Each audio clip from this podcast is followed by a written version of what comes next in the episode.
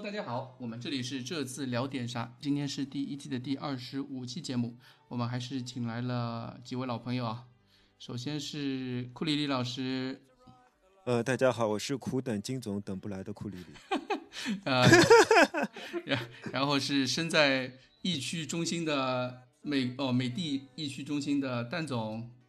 大家好，我是蛋蛋。最后是呃，住在切尔西边上的 Michael。大家好，大家好。啊，最后就是我啊，最后就是我。还有我介绍我自己啊，我是苦陪大家一起只睡了两个小时录节目的呃杰代。我们今天是第一季第二十五期节目了，没我我自己都没想到我们已经录了那么多节目。然后今天这个时候比较奇怪，因为。我们刚刚迎来了一个四连败，今天早上，对吧？是打四连败，其实不能算四连败，四轮不胜吧，对吧？点球算了，因为我们一百对啊，因为我们一百二十分钟内是跟他们战平的，所以我觉得不能算四轮不胜，四轮不胜不胜啊，这么自信的吗？这么自信，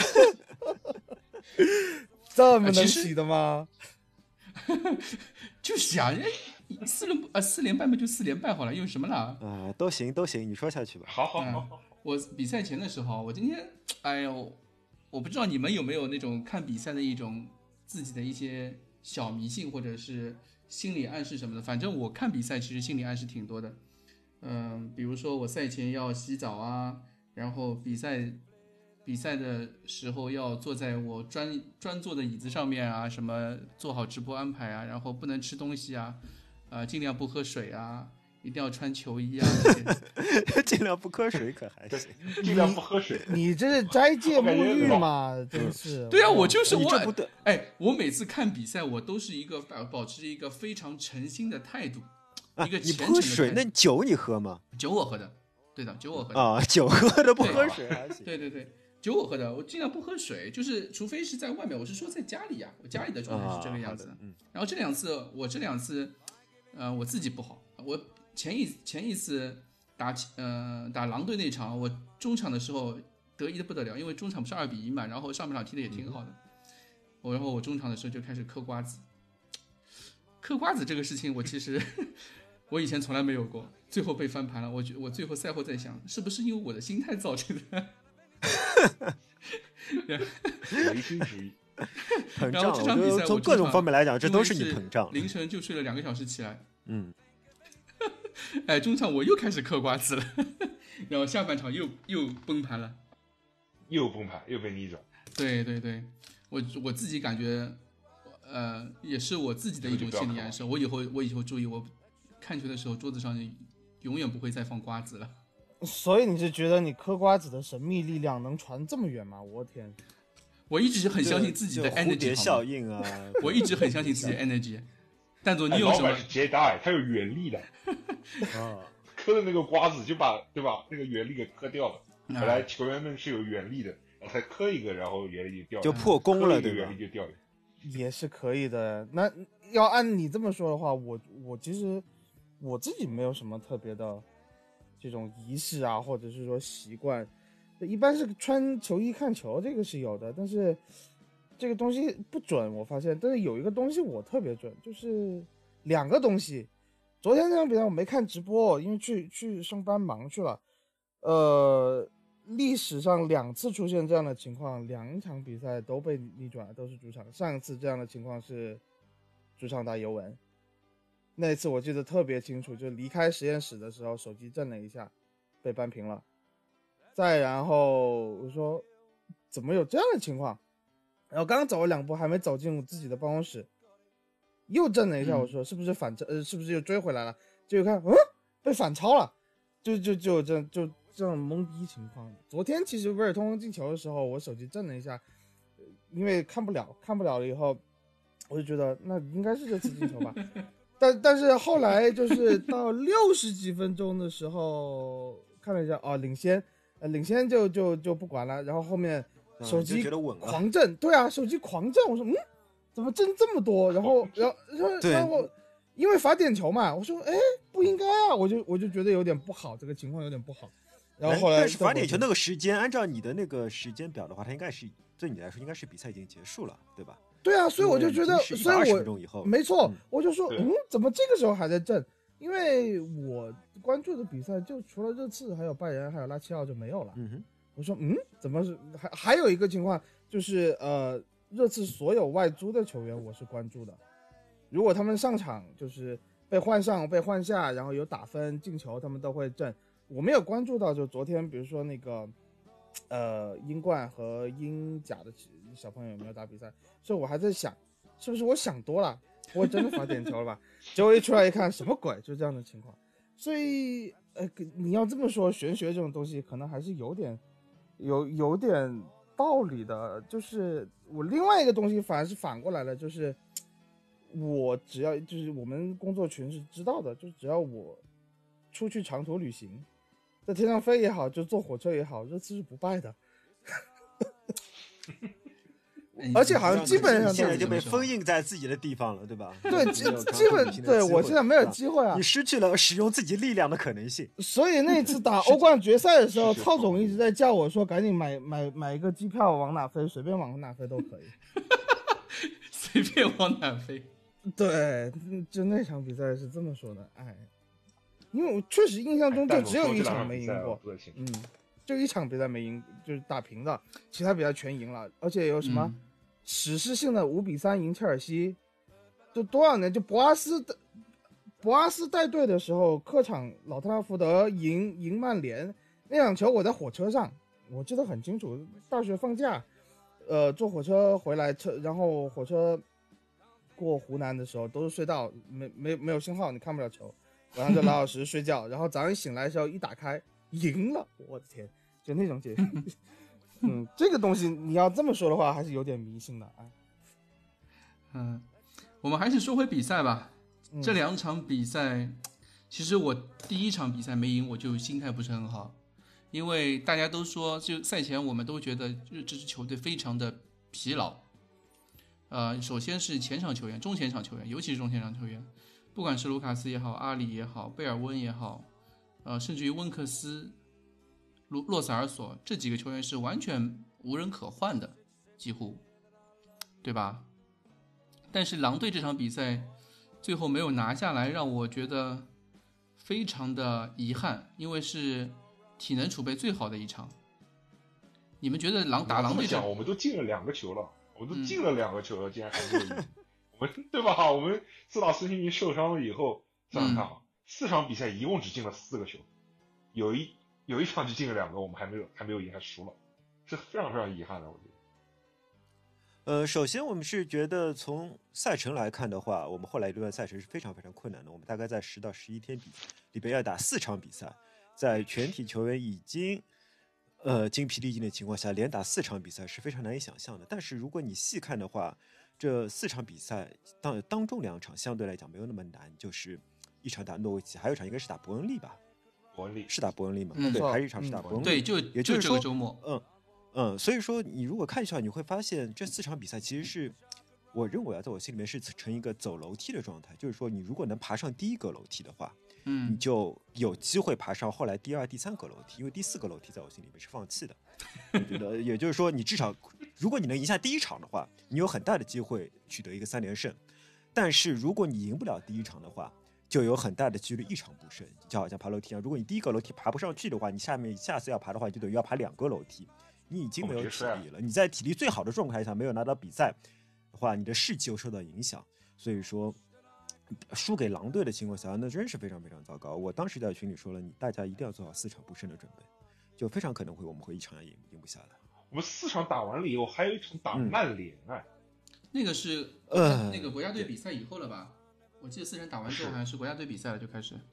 不是啊，不是这周末打伯恩利，下周打下周就是欧冠，然后下周末打曼联，打曼联，哦，然后打完曼联的再那一周是足总杯，我们没有打足总杯的话，就是周五打西汉姆，对哦，哦哦，然后是在那以后在在之后才是国国家队比赛日，没错。那完了在在那以后才是国家队。完了是什么节奏？那完了可还行。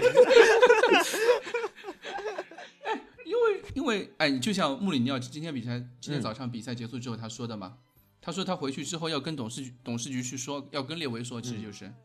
你到底是要打周末这场伯恩利，还是下周中的莱比锡？嗯，对吧？他说的已经很明显了，二选一的比赛，你觉得？但是我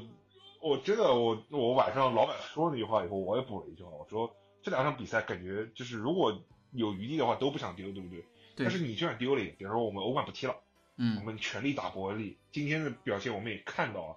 我觉得打伯恩利全力打也很也非常非常困难。那么如果我们说我们联赛不要了，我们去打欧冠，那对吧？我们这个阵容跟 你全力打伯恩利也很困难的话，你不要去打那个了嘛，你全力打，更加不要去打。不是，也不是，因为因为我们伯恩利那场是周六嘛，然后又只休你息了两期时间。弃以后可以再存点血，对吧？存血没有用啊，你之前已经存满血去打，存打去打狼队了，你都打成这样子，对吧？嗯红牛就是加强版的狼队，嗯，其实我我一直主场打了狼队，对，而且我我发我想我比赛呃就是今天录节目的时候，我一直在想一个事情，我们以前都在说，呃，我们防守不行，就是说一开始就是赛季初的时候防守不行，到后来开始发现进攻不行，但现在又回到了防守不行的问题了，然后感觉有一些，我是想说没有什么是行的，穆里尼奥来了之后。防守没好。对，我没有什么是行的，不是防守不行，我觉得是穆里尼奥来。了之后，有一些，嗯，有一些，比如说他为了防守，然后他改造他的体系，然后让进攻球员特别疲惫。我是想说这个，进攻球员疲惫的问题当然不是穆里尼奥造成的，当然是在那个叫什么来着？是人手波切蒂诺时期有造成的。波切蒂诺是一个就算打最无聊的杯赛，也会一定会让凯恩首发打满全场的全场的教练，并且是一个凯恩只要刚刚伤愈复出，就会一定就算他毫无状态，也会把他放到球球场上的状态，对吧？那我们打科切斯特联的时候，为什么凯恩不在场上？呃，那是因为凯恩实在撑不下去了吧？我猜。对，但总总的来说，你会有这样的印象，因为之前打之前那个略伦特不就是这样嘛，对吧？略伦特之所以后来他非非走不可，就是因为在很长一段时间内，除非凯恩受伤，不然他就没有机会。我觉得这件事情你放到穆里尼奥身上，我觉得不是很合理，因为你还有谁能换呢？没有人能轮换了，对吧？你自己说帕洛特怎么样？啊，大家也看到了。我是觉得，我其实一直想完善一下莫里尼奥打的那个比方，就是在打切尔西之前，他自己举的那个例子，那个我们呃就是、那个手指吗？对，我们就是两只手现在挂在四楼的阳台上，然后双脚悬空，就马上就要掉下去了。其实又还是说到玄学的东西，我其实那天打狼队之前，我就知道这场比赛肯定输，是因为嗯穆里尼奥在发布会的时候又说了一次，我们这一周的准备非常好。我记得在都说这个，他只要在发布会上说这句话，我们的比赛全输了。这是我在翻那个新闻发布会的时候，就是一惊，你怎么又说这句话了？我说，哎呀，完了，就这这想法。但是不管怎么说，这个东西啊、我我帮他完善一下啊。现在就是说，双手挂在阳台上，然后我们打狼队之前的那周，他觉得他着重强调了，就是锻炼了我们手指的力量。但我们现在的问题是，这一个球队是一个半身不遂的，像瘫痪的样子。你只去锻炼这个手的力量，因为你我们都知道，如果就做引体向上的话，你光是手指的力量强，手臂的力量强，你下面的身体不协调，你也上不去的。就算上得去，也要花费很大的力气。对，然后你就算上得去的话，哦，就是说你的这个身体，比如说我现在很沉的一个身体，或者是说很不协调的身体，我现在全部挂上来了，但是因为你比如说我现在右右腿突然间失去了控制，啪，那我可能又掉下来了。那我们现在半身不遂的状态，我觉得你不能单说是防守的问题，因为这确实就是一个体系的问题。为什么这个体系有问题呢？就是穆里尼奥上任了以后，我觉得他是一直在做实验。嗯，他首先输了切尔西以后，我觉得就输了曼联，输了切尔西，输了曼联，对，输了曼联，输切尔西以后，他就开始在找这个解决的方案，因为他这个解决方案不不仅仅是因为输曼联、输切尔西，还是因为他在呃像打伯恩茅斯、打西汉姆这样的球队领先的情况下会被对手对手丢两个追两个球，他对这样的情况是不满意的，所以他进行了对阵容的调试，但是他刚开始调试，我们就没有了凯恩，哼，那我们就需要去舍弃一部分的防守去投入进攻。那么他在这样的一个，他又就是说他他他的实验又进入到了一个新的阶段，他进行一个新的实验。这个新的实验有一个磨合期，大概是三场比赛，我们连续对弱队不胜，什么布莱顿啊，什么呃赢了布莱顿，布莱赢布莱顿之前都是就就打得很很乱七八糟的这些东西，我们都看得很不舒服。好了，当我们把这个嗯实验调试到一个比较好的情况的时候，又出现了孙兴民受伤的情况。那么孙兴民受伤完了以后，现在的穆里尼奥，我觉得啊，我但是我是觉得这个时间有点久了，就是我们刚才说的四场不胜，不是四场连败啊，就按你们说的、嗯四场不胜，我觉得这个时间有点久了，我觉得这个时间有点嗯。久了，就当然时间久，这个实验时间久的原因是因为他的牌越来越少了，他能做实验的器材越来越少了，所以他这个实验牌越来会做的越差了，对他牌越来越，他没有办法去，呃，以百分之百专注投入的心态去做这个实验，所以现在我们看到的是，呃，这名实验人员很有可能在实验室里头会因为实验的失败被炸死，这是我比较担心的一个情况。你是你是说担心担心穆里尼奥吗？不太会吧？我觉得不可能。列维不，我我担心，我我我的这个担心不是担心穆里尼奥会被解雇啊，是先、嗯先说，因为我们一没有钱再去解雇，今年再去解雇一个人，然后再去新请一名教练，这是不可能的。嗯我担心的是，我自己的感觉是有一些苗头了，就是穆里尼奥开始有一些很，就是他他有一点 有点魔性，嗯。他现在这个状态，有一种无奈的那种，你不觉得吗？就是就穆里尼奥应该，他肯定是无奈的，而且他我明显发现他是去听了媒体上嗯。对他的评价，或者是媒体舆论对热刺的评价，然后他针对这样或那样的评价，他会去做出一些针对性的改变，嗯。或者是说顶着干。你比如说，打完狼队以后，不不，打完切尔西以后，MOTD 那场比赛是马丁基翁和伊安内特，是吧？就上次对 Michael 你们你们你们说的那一期节目，我其实对那一期的球评非常不满意，因为就是呃有有一说一啊，就是说这些所谓的民宿，我其实一直说为什么英格兰不出好的主教练，出好教练但是说不要了，我觉得。都是比较老的人，就是这沉淀了以后才行。因为大部分的这些民宿就大嘴巴，就那那天基翁说了，就是说热刺不向前传球，热刺没有进攻的这个欲望，然后说是穆里尼奥把这样的心态带给热刺队的。我觉得他就是完全 放他妈屁！对啊，就就就是瞎说，怎么说呢？就是他没有完全考虑到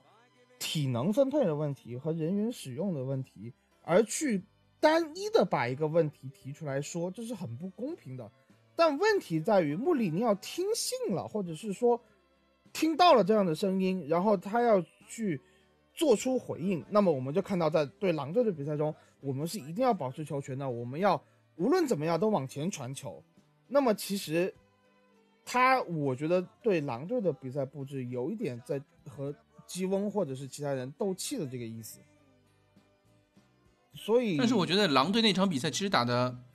你是说我是说在除了防守端有些问题之外，但是在进攻组织上，我觉得踢得很好啊。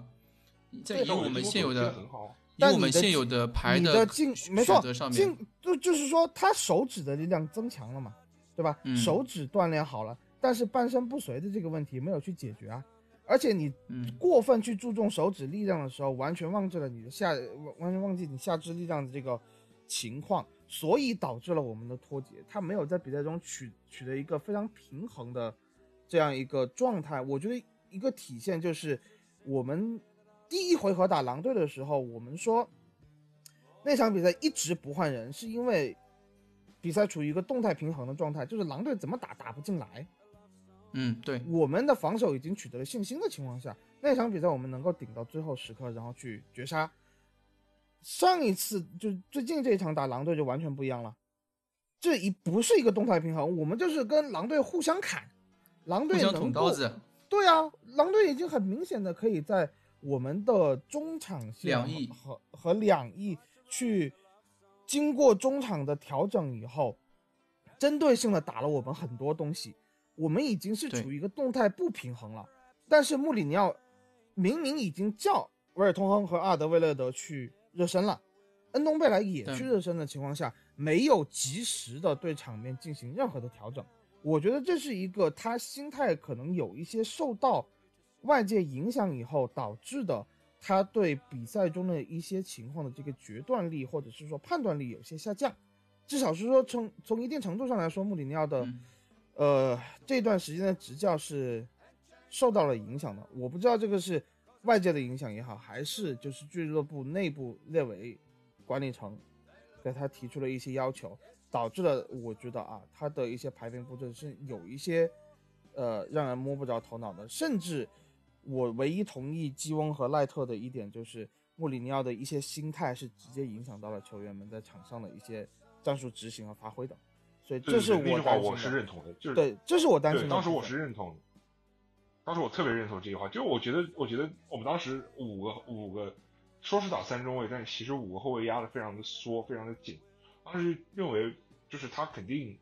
他的布置上，还有他的，比方说赛前谈话上有更偏向于防守的这一部分，才会导致当时的当时的那样一个情况。我们又上了本戴维斯，又上了坦坦甘尼亚，大家都都觉得为什么该上奥里耶的时候不上了？我觉得这也是个信号。然后，然后其实。但是我刚才提到了打狼队那场比赛，我个人更多认为是，呃，就是穆里尼奥，我他自打十二月份输给切尔西以后，他一直面对三中卫的，就是对面打三后卫的球队，他一般也会打三后卫。但是我们的三后卫其实很糟糕，就是打狼队的时候，其实我们前面的进攻的整个态势还是不错的，然后问题在于我们防不住，但是防不住的原因是因为，嗯。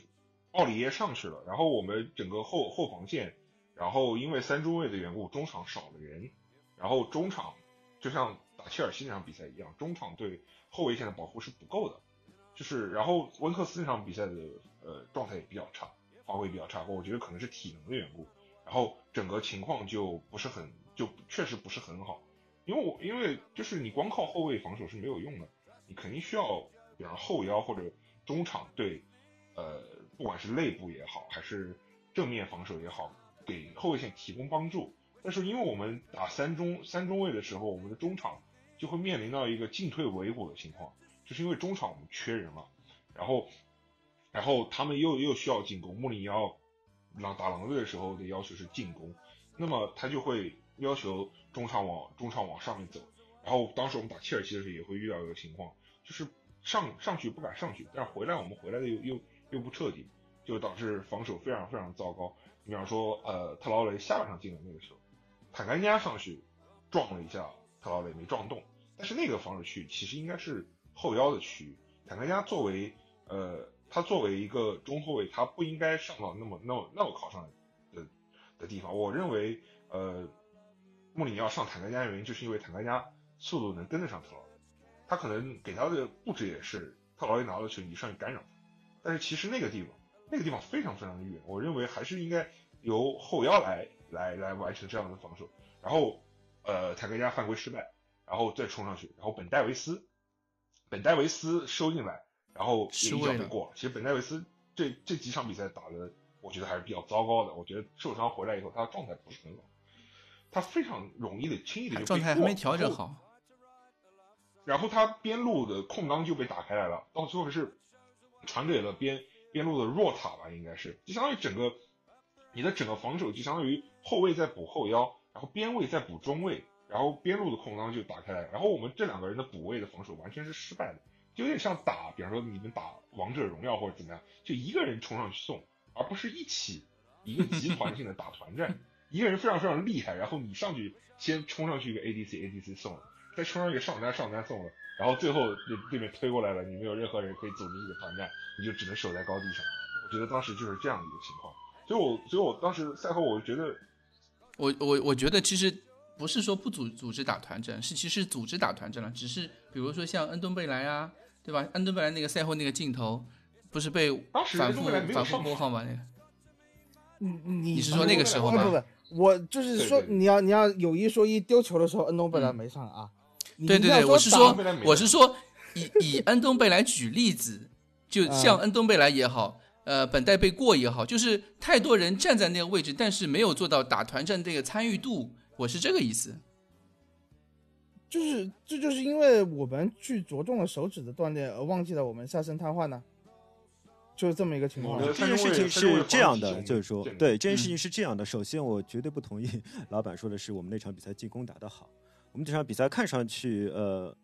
呃，温克斯和洛塞尔索好像有一些不错的相互传球，有一些啊挺漂亮的向前传球的数字，但其实很明显，狼队是放他们传的，狼队并不完全没有给这两个人压迫。是的，狼队的狼队的打法就是放你们两个人在呃中场玩，但是如果你们想要进入进攻三区的话，你们变得会变成非常困难，因为我们前场也没有非常有效的点。在这种情况下，我们其实大概只踢了二十五分钟到三十分钟的好球。那三十分钟的好球的来源是像一清说的一样是。呃，贝尔温，贝尔温在前面做墙，在前面做一个背身的动作，他做的非常好。就我觉得疫情之前看的非常准。呃，但是贝尔温大概三十分钟以后就没有体能了，他没有体能以后，我们的进攻其实其实就完全失去了进攻。我们第二个进球完全是运气好，你再让，你再让那个奥里对奥里耶对吧？踢十脚左脚打门，他能够踢进远射吗？这是不可思议的事情。所以说我们其实就打了二十五分钟好球，二十五分钟以后我们就。我们就几乎是没有不存在进攻的，我们整场比赛也没有什么。昨天打诺里奇也是打了三十分钟，对，也对，也是也差不多是这样。我们就基本上没有。应该是二十分钟吧，昨天。然后我们再看，就是说，我们现在的中场是一个巨大的问题，就是我们现在中场，你说从进攻的角度来讲，他们大概可以拿到六点五分到七分，但从防守的角度来讲，他们只能拿到两分到三分。也就是说，我们是我们放这样。洛塞尔索可能在有体能的情况下防守是比较好，是可以指望的。但是温克斯的单兵防守是是完全不能指望，他甚至连犯规都不能犯。这一点，那个叫谁呀？那个穆里尼奥已经在赛后的时候委婉的批评过他了。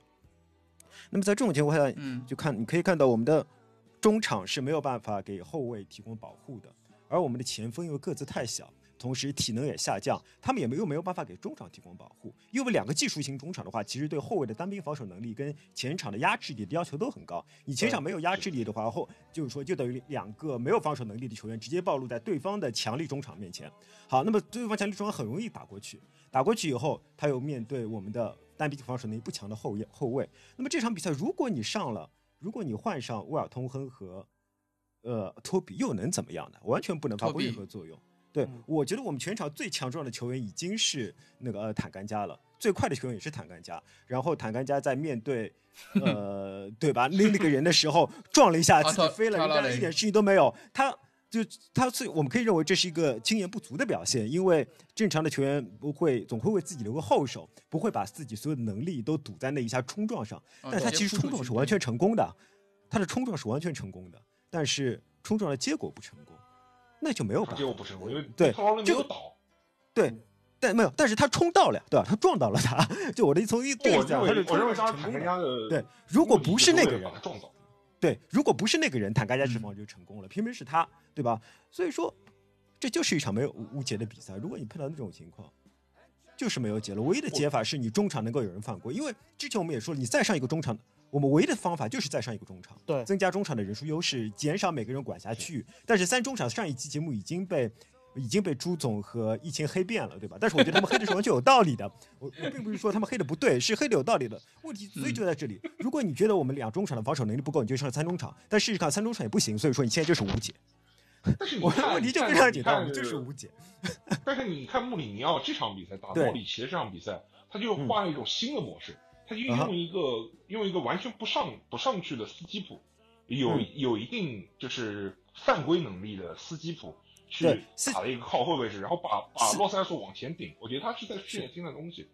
他是要试验新的东西，因为洛塞尔托也完全没有体能了。洛塞尔托已经证明了，自从上次那个连续犯规以后，他就没有犯规的体能了。呃，然后他也说，呃，温克斯也失去了体能，他直接说温克斯已经精疲力尽了。那他必须换一个人，这个。换人是不得已而为之，而且他还是我的意思就是说，对，我的意思就是说，他改成四二三幺。我当时那狼队那场比赛打完了以后，我就在呃我们那个小群里面聊，我就说，我就说，就是穆里尼奥就已经不要再想着去针对对手干什么事情了。比方说，针对对手的三中卫，我们打三中卫，或者针对对手怎么样怎么怎么样，我们就打回原来的那个那套四二三幺的体系。比方说，呃，就是放放放后腰在后面待着。然后前面前置一个前腰，没有用，因为你放后卫腰在后面，但是我们现在后面的后腰还是没有防守能力。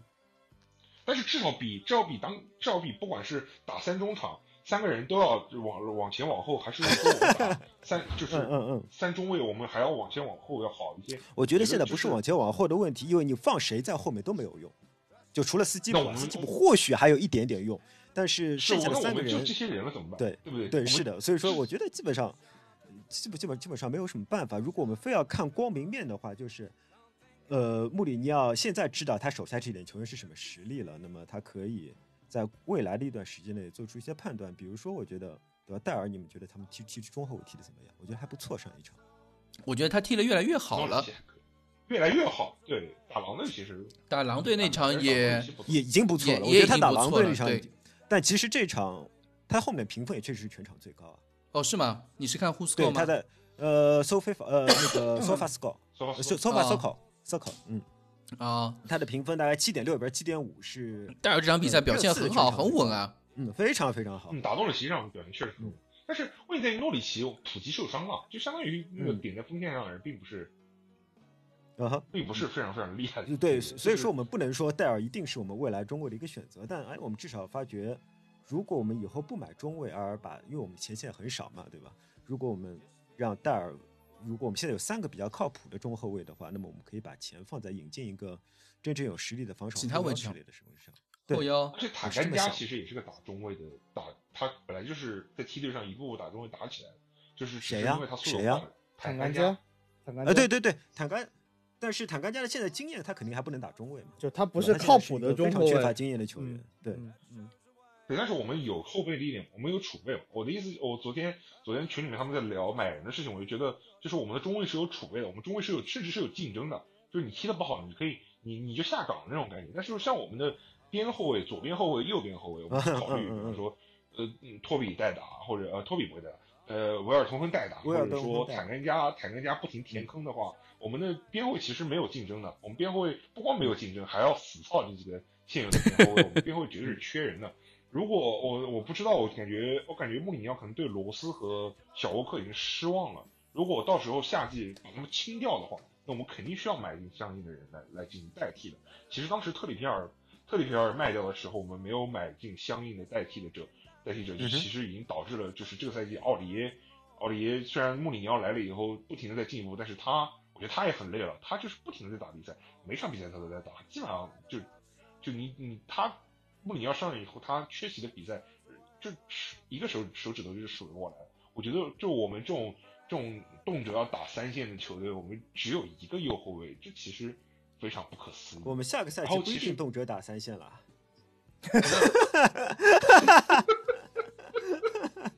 就是说我们现在这个情况很糟糕啊！就是我前面看 但是现在我们经常有个也不能买说法，就是说人啊。说说我们说我们这个这个队十八个月来的管理就是混乱，对吗？就是我们一直没有、没有在买人，也没有在针对非常性的买人，有问题。非常非我们没有在针对性地买人。其实不只是十八个月了，已经两年多两年多的问题了。说实话，从从那个没有买人的夏天开始，就对，从米切尔对离开球离队任开始，你可以这么说，确实可以这么说。你可以说从卢卡斯来了是以后，就再也没有过嗯，合是理从卢卡斯的操作来了以后，我觉得是这样。嗯，哎，卢卡斯前一年我们买了谁啊？没有买人吧卢卡斯？就是一年没有买人，然后买了冬，然后一个夏一个冬天买了卢卡斯呀，我记得。没有，不不不是卢卡斯卢卡斯之后没有。卢卡之后没有买人吗？对对，卢卡斯之后没有买。我们之前那个夏天应该买了，哦，不是杨森，我们之前那个夏天买了谁？略伦特，略伦特，啊，对，桑切斯，略伦特和桑切斯啊，对，福伊斯吧桑切斯，啊，福伊斯，略伦福伊斯特桑切斯，对对对他们三个人来的。嗯，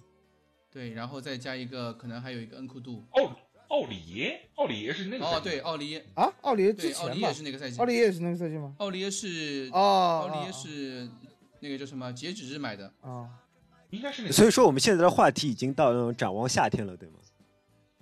我觉得这个这个所以我们现赛季，因为嗯就现阶现阶段的问题啊，就是一个是疲惫，嗯，人手不足，是，球员疲疲惫。就穆里对于穆里尼奥这种战术大师来说，或者说呃冠军教练来说，他可能就像韩信一样啊，我们都说韩信是什么多多益善，对吧？韩信点兵，多多益善。像穆里尼奥其实也是，他希望自己帐下球员越多越好。但现在对他来说，就像你们刚刚说的，让他做实验，让他去调配阵容的选择已经越来越少了，或者说针对对手打自己的战术的那种方法也越来越少。我觉得像打狼队这场比赛就体现出来，就是我们上半场打的比较好的原因，是因为狼队就是采取了一个比较保守的战术，就相当于努诺有一点，不管是尊敬也好，还是 稍微有点有点有一点计划也好，他其实有可能是球队球队慢热，对吧？哎，也就啊，反正也就是慢热，就就感觉上半场上半场其实狼队踢的比较畏手畏脚，然后踢的比较胆小，但是我觉得中场然后发现看出来。然后发现热刺其实是个纸老虎，啊，其实是纸老虎，一冲就散，就跟就跟就跟诺维奇这场一样呀。诺维奇这场一开场的时候被热斯摁着打了几次，然后丢了一个球，就之后就猛然就攻了，连连打了我们近八十分钟，六六十分钟好了，打一个小时压着我们打，对吧？我我我觉得有区别，我觉得两场球是有区别的。嗯，我觉得两场球有区别。嗯，狼队那一场球是下半场，狼队明显有了一个战术上的变化，战术，但是我们没有去，对，因为他是把特劳雷拉到中路来接球了。其实上半场就是刚才库里老师说我们这个呃中场队后卫没有保护，但上半场其实我们做的挺好的，就是洛塞尔索和温克斯其实是。针对鲁本内维斯和穆蒂尼奥是不断的上去贴抢的，就把他们两个对，把他们两个人是挤到了就是本方半场这个位置去出球。那他们出球了以后，其他三个人若塔、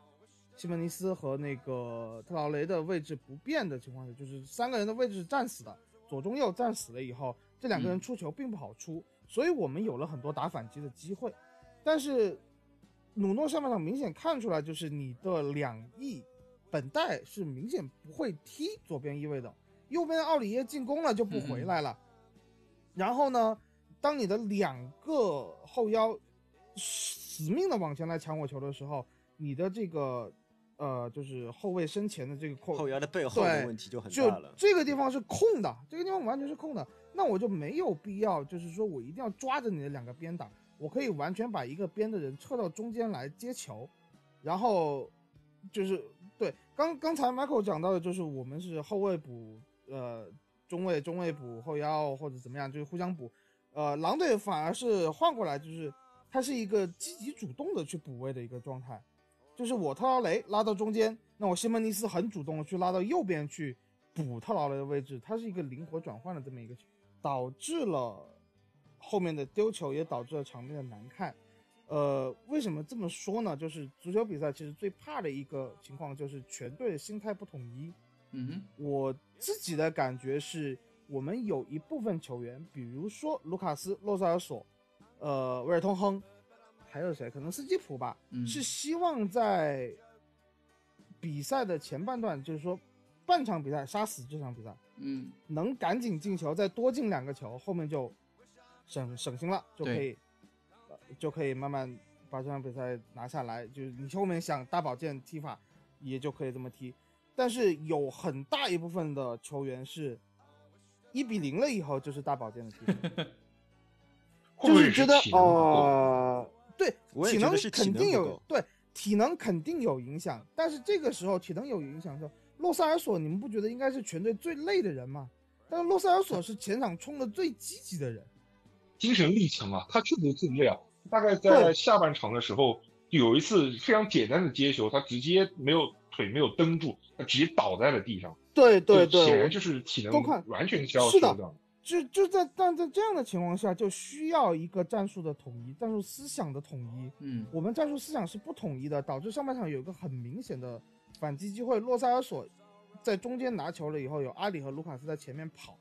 然后他直接选择了往右边边路去传，他传完这个球的时候是指望着奥里耶出现在那个位置啊，对那个镜头我当他当他一看，嗯，奥里耶居然还在本方半场，对，那这样就你会发现，有的球员想攻，有的球员想守，我跟你说，这个问题主要是真的是奥里耶完全跑不动的。为什么？因为我们从狼队的这场比赛中，我们就可以看到，当我们把球转移到右路，想往右路出球的时候，在后场，经常奥里耶没有出现在他应该出现的位置上，造成我们在右路会延续受到丢球，并很快最后被狼队打进一个。在这场比赛中，你又可以发现这个状况，就是对方很轻松的一个从左向右的横向传导。传导到右边的时候，突然发现一个巨大的空档，奥利耶在一个人的面前，他没有选择上面去贴墙，他就原地不动。呃，我认为，呃，要么就是奥利耶完全不会防守，要么就是他体能出现了巨大的问题，就是他确实没有办法保证上下。全队的体能都有巨大的问题，他确实确实没有办法保证上下。在这样的情况下，我是这么我是这么觉得的，就是穆里尼奥应该帮助球队统一一下那每一个时间段的心态。这个时间段，我们应该是集体往上压攻出去，再取得一个进球，还是集体收回来，嗯，去防守？我们可以看到的是，球员们的想法是不统一的。当但有没有可能有有没有另外一个选项，就是说穆里尼奥应该让前场的两到三名球员有能力自己解决问题？但实际上就是我们前场两到三名球员没有任何一没有一点默契。我我我觉得这是不可能存在的一个情况，因为在现在的体能考量的情况下，这这个体能考虑体能。体你必须要是全队必须是拧成一股绳的，嗯，因为你可以看到斯基普，但是体能越差越不可能拧成一股绳。哎，这个东西体能越差越不可能是一个恶是一个恶性循环，恶性循环，要不然我们不会四连败，对不对？有很多人说斯基普，我跟你讲，马上就八连败四，就说有很多人说说这个斯基普这场比赛打得好，我觉得就是说可以肯定的一点，斯基普提供了一点就是中场的能量，就是。每个对手的球员拿球的时候，他可能可以明显感受到斯基普在他的脖子旁边喘气，就斯基普忙就贴上来了。但你看到斯基普贴上来了以后，其他的老大哥是往回缩的。嗯，就我们就刚啊，但是斯基普是有体能的。对啊，所以 斯基普有体能，所以他才可以做到这些事情。所以你不觉得这样就很乱吗？就是不然就干脆斯基普也不要贴吗？就是要统一的话，就是司机普也不贴。对，司机普也不要贴啊。那也全部说，因为他贴了以后，整个系统，我为什么觉得司机普这场比赛没有打得非常好，是因为他是游离在体系之外的，他把体系甚至打得有些散。当一群老大爷希望缩回来的时候，他一个愣头青就冲出去了。所以在这个防线上，温克斯就说我是补过去还是不补过去？就布恩迪亚上半场有一个就第一脚射正的时候。为什么布恩迪亚能在我们的内部空当这样子非常自如的穿梭？因为斯基普冲了。手，对啊，斯基普冲上去了。温克斯补回来的时候，温克斯是懵的，就是说我为什么要这个时候补回来？这不应该是你斯基普的位置吗？你也看到下半场奥里耶会去对斯基普指指点点。我觉得可能说的就是你抢的很好，但是你把这个防守体系给带乱了。大家要去找补斯基普的一个位置，嗯，那么就导致了其实每个人在。互相乱补就跟打狼队的比赛是一样的，所以其实你看上去人数是够的，但是整个体系是不存在的。所以我觉得是心态没有你，就是我的一个猜想啊，就是说心态每个人是不一样的，全队的心态没有往一个方向上去，呃靠拢，所以导致前场传球失误非常多，后防线不断的会出现呃这样或那样的窟窿，大家补不过来，然后导致了最后的事情。而且我觉得前场那个也有这个问题啊，就比如说。呃，刚开场的时候，阿里顶在前面，但是阿里，呃，有很多次在对方拿球的时候，他会上去紧逼，但问题是只有阿里一个人上去紧逼了。他回头一看，他回头一看，卢卡斯、贝尔温全都在后面，没有人跟，完全没有人跟上。那他就不应该逼，那他就不应该浪费自己的。对他就不应该浪，没有意义。所以他就所以说就是阵容是脱节的，就整个阵型是脱节的。我觉得这个脱节是心态的问题还是布置的问题？这个东西。我觉得可能都有，对吧？但是我是觉得，呃，在这样的心态下踢球，这场比赛不输都没有道理。嗯，如果不输的话，就不输的话就是沃姆那个球好扑的，沃姆扑的好扑好一点就没问题了呀。其实，你觉得那个球不丢，接下来的十分钟不丢吗？也还有。我觉得这场我们防守没有太大的问题，对方没有太好的机会。说实话。对呀，这场比我这场比赛诺维奇不是很想赢的。这场比赛真的诺维奇诺维奇没有没有很想赢的感觉，是，对呀，是真的是我们完全是我们自己送嘛，嗯，我们完全是送的嘛，对吧？面对一支完全就是送，完全送给对手了。哎，诺里奇，我觉得他本身球员就就在受伤，普吉也没有上场。然后他本身他普吉再涨上，他们也是一个降级区里面垫底的球队，他们本身实力就有问题，我们依然被他们压着打，就非常非常糟。其实这就是你现在的实力啊。那我就觉得，我就觉得，那我们就算这场比赛赢了，我们下面去打，我们下面很有可能打曼联，我们打不过曼联。我们就算 莫名其妙把曼联给混死了，下面还有什么？下面基本上就是就是你你混不死曼联的，就是说，大概在半个多月前，我就跟蛋总说曼联会上来的，曼联最后很可能会拿到第四名，我还被蛋总嘲笑了。但现在。但现在曼联已经超过超过我们，对吧？嗯，曼联其实，问是我们 我们打到后面肯定还要输的，就我们肯定是打不过，我们肯定打不过曼联。曼联有两个优势，一个是他现在的配置是非常好的，他缺一个特别好的大中锋，但在其他位置上他已经基本上是捏合成型了。同时，索索斯克亚可能是现在所有教练中除了呃除了克劳普以外帅位最稳的教练之一。他得到董事会的支持是非常够的。嗯，最严重的是他除了董事会的支持，他还有英足总的支持。我都看到了之前曼联的比赛中，我们仿佛看到福格森时代那支曼联回来了。不，并不是指呃曼联的实力和精气神，而是呃福格森的那种 对英超潜对英超潜移默化那种掌控，看不见的手好像又回来了。从这种角度来讲，我觉得曼联的机会，曼联机会非常大，就是我们我们很难在曼联手上。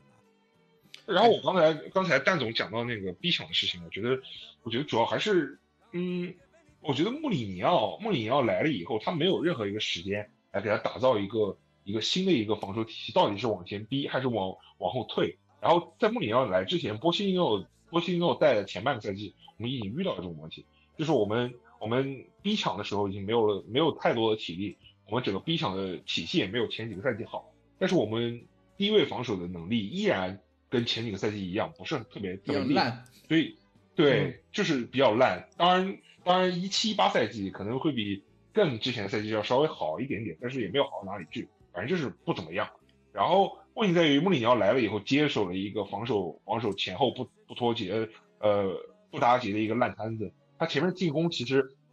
在凯恩受伤之前，可以放前面几个进攻球员自己。发挥自己的实力，然后自己以自己他们之前建立起来的化学反应，让自己他们随便去踢，然后踢出了效果。因为我们几个进攻球员的个人能力很强，对，孙兴民也好，凯恩也好，所以是有是有东西。但是我们第一个，我们我们这些球员的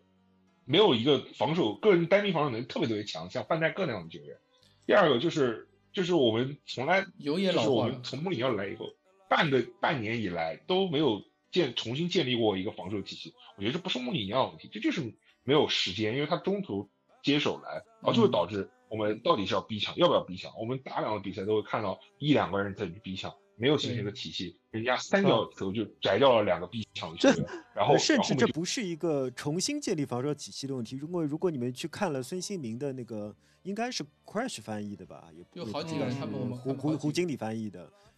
对对，翻译的那个就是孙兴民的自传，对吧？他里边提到波切蒂诺是不练战术的，对他的战术就是在他的潜移默化中的那种球员的精神力啊，或者说是球员的体能中实来实现的。就是说，波切蒂诺从来没有建立起一个体系，所谓的体系是靠大家的奔跑来实现的。那当球队失去奔跑的能力之后，就好像就好像原本你与把脚手架绑在一起的绳子松了一样。那自然而然就会重新崩塌起来，但是你要把崩塌的脚手架重新搭建起来是非常非常难的。就像一，尤其是如果呃对，就像一辆电动车老化了，对吧？特斯拉的电池老化了，你没办法换。是的，对吧？就是现在。而且你要想，其他的教练如果接手一支球队的话，一般来说会带两到三名自己信赖的球员进来。比如说在波切蒂诺来的时候，对吧？他至少有托比啊，万亚马，还有托比，对对，是的。但是现在。现在穆里尼奥过来，他只有手上这点牌。赛季中期当中，冬季也不知道冬季冬季转会的时候也不知道我们在干什么，对吧？就，然后整个逼抢就会出非常非常大的问题。是，所以说，呃，总的来说，我觉得我们现在的问题非常非常严重，但是真正能做的事情非常非常少。我们现在可以，对我们经常可以看。经常可以看到人家说，哎呀，这场比赛应该上奥里耶，那场比赛应该上坦格加。我完全同意大家的想法。我认为每场比赛我们都应该奥里耶和坦格加一起上，我们应该十三名球员踢对方十一名球员，我觉得才比较公平。你们说是不是这样？因为我们已经是这副样子的一个球队，当然我们就应该都上了。我觉得大家意见是完全正确的。但问题是，他们不让我们上，那我我就觉得这个赛季我们已经，你说的我们唯一能够这样说，我就觉得很有道理了。既然每场比赛帕洛特都应该上。呃，对啊，每场比赛帕洛特都应该上。如果让我们上十三个人，我们队前面多放一个帕洛特，对吧？让他知道踢比赛是什么样子的。对，那我觉得就简单。但其实我们现在不论怎么说，我们确实呃是一个非常非常困难的赛季。而穆里尼奥也经常说过，他不是哈利波特，对吧？他不能凭凭空把东西从无中生有的变出来，无中生有、暗度陈仓什么乱七八糟的，对吧？所以说，我们不如就直接考虑一下我们夏天怎么办吧。嗯，不对，我们第一个问题是，你们觉得凯恩会走吗？因为凯恩已经出现了会走的信号了，你们觉得会走吗？我觉得不是。凯恩每年都会被媒体对卖，啊，我觉得不会。都会被都会被各各家，但是这但是这次卖凯恩的是马特劳，马特劳是非常那个非常可靠的跟队记者，同时也是波切蒂诺的资深人密。马马特劳不是热刺的跟队记者，他只是一个电讯报的资深记者，他不是跟资深记者，但他的他但我转播新闻，看他对基本上是切尔西啊报的挺多的，这个确实。嗯，主要是一个问题。对他基本上是一个比较高的天梯，主要如果你放一个天梯的话，题就是他二啊什么都有。对，主要是一个问题就是，呃，凯恩一个是合同的问题，他的合嗯同并不是说，二零二四，对他的合同是到二零二四年2024，就今年夏天过去之后嗯还有整整四年的时间，是的，是，就也就是说，如果要卖的话，是个巨额转会。对这个转会费我，我难以想象的高。他可他比如说嗯电讯报他说的是一点五个亿，我甚至觉得一点五这个利亿我的报价，列维根本理都不会理。那个理都不会理。对呀、嗯他四年的一个、四年合同这样的一个身价，这样一个球员，如果是说马特劳从哪里得来的消息，我觉得有可能是从凯恩的，就是他的团队里面经，纪人对吧经？纪团队里面经纪人透稍微透一点消息透一点消息给他，只是为了是什么呢？是为了迫使俱乐部在今夏花钱。这个我是可以理解的，我觉得是嗯这种、我的想法跟我的想法跟杰代完全一样，我觉得这个消息出来以后是可能是个好消息。对，就是为了就是因为逼迫需要让是的，让俱乐部让给那个凯恩展现出我们这支球队是有依然是有雄心的，依然是需要呃为奖杯而战的，而不是只是混一个欧而且马特劳就可以了马上又爆了一个消息，说我们如果没有进欧冠的话，只有五千万的预算。嗯这个消息爆出来也是，我觉得也有让球迷和球员一起向董事会施压的这种感觉。对，而且我也对吧因为而且我也不相爆出来以后今年只有嗯五千万，即便没有欧冠资格，我也不相信我们只有五千万那个对啊，我我更加相信陈总给我们算过的账，对吧？陈总说我们今年一夏天是有钱的。对啊，这个这个这个转会费预算的事情，我嗯是不、不是很相信了。就是，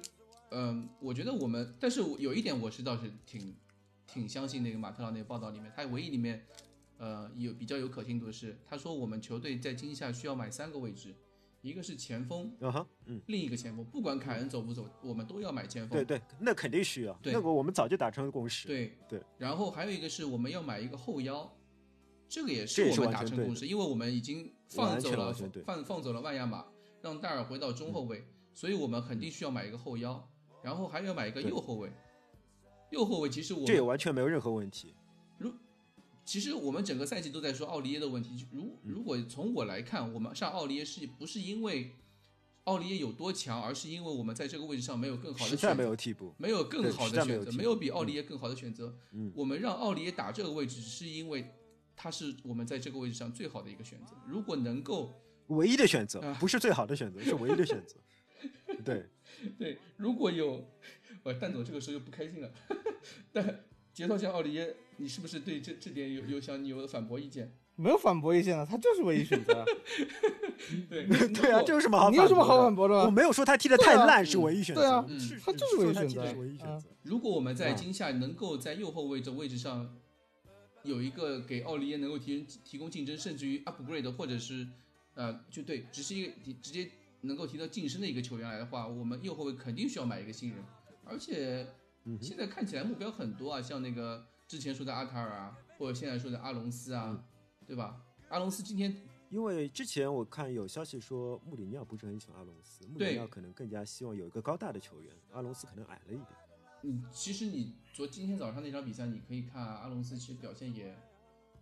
摇摇欲，就是也也不怎么的让不如右不如左边位，对呀、不如左边位。不如他们那个左边会那个十二号嗯刘易斯啊，我比赛中我几次看到刘易斯的身影，但是对阿隆斯的印象不是很深刻。这刘易斯打的是挺好，我觉得，我觉得左后卫其实如果罗斯就是穆里尼奥直接失望的话，左后卫其实也要买，或者买一个罗斯罗斯肯定会走，罗斯肯定会走。罗斯肯定是走，罗斯百分之一百走，你不用嗯不用那个，因为俱乐部已经说百分之一百会走。罗斯只有他的合同是到二零二一年到期啊，对，俱乐部不会给他续约了。嗯嗯那就是罗斯卖掉，然后我们再买进，就相当于拿罗斯的钱再去换个左后卫。罗斯不一定能换到钱，一个是不一定能换到钱，还有一个位原因是我们在左后位置上面有本代有塞塞尼温，你除非把本代卖掉，塞塞尼温肯定不会卖。不是塞塞尼翁不会卖的，我觉得是，我觉得是穆里尼奥没人要真的的真的喜欢，真的希望拿塞塞尼翁当左后卫吗？不一定。啊。觉得他之前新闻发布会不停的在说塞塞尼翁不能打左后卫，塞塞尼翁不是很会打左后卫，塞塞尼翁还要练打左后卫。对呀、然后让他让你打了几场比赛，然后前面打弱队打得还可以，然后打强队好像就开始出问题以后，然后塞塞尼翁这个人又从又从我们球队中消失了，我觉得他还在他主要是受伤了呀，他最近不是就是？在受伤之前也从球队里面消失了，嗯，然后他打弱队打的不好啊，哦也也也也打的就是说啊，反正他上场然后然后然后就是说这个人说嗯，对，然后还有一个位置就是中卫嘛，中卫你们刚刚都说了，我觉得戴尔完全不用换。如果以如果以现在的如果以上一场的标准来看戴尔的话，我们就完全不用对再买后卫。对以现在戴尔的趋势来说哦，我觉得真的戴尔对是呃戴尔但是戴尔会禁赛吗我觉得挺对但是戴尔会禁赛吗？禁赛，我觉得很有可能。因为我看杰涛向发了一条消息说，英格兰英英足总英足总会严厉惩罚。对，英足总已经开始在在在调查了呀。这个事情就像那个之前坎通纳九九几年的时候，嗯坎通纳在一脚飞对飞踹，其实他就是没有那个严重性差多了，对那个严重性差多唯一。好的就是我就想知道这种一般来说会禁赛吗？会肯定会禁赛啊，会会禁赛啊，这个肯定会禁赛太可。惜了。所以呃，我觉得中后卫位这个位置上就看维尔通亨的问题。维尔通亨如果走的话，我们可能会买一个，但是不像之前那么的迫切，因为我们之前的迫切是说我们在中卫位置上要买一个顶级中卫，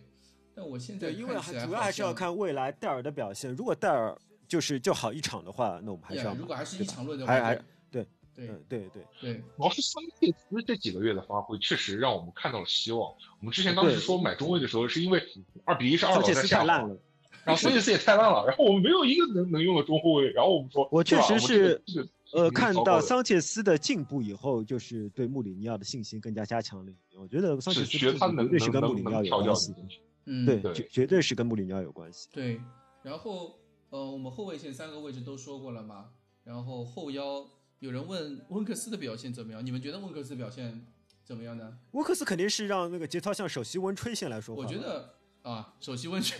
你你就直接这样说当然了。了，那我当当然不让我节目里面我已经说过首席温泉，我我多喜欢温克斯这样一个球员。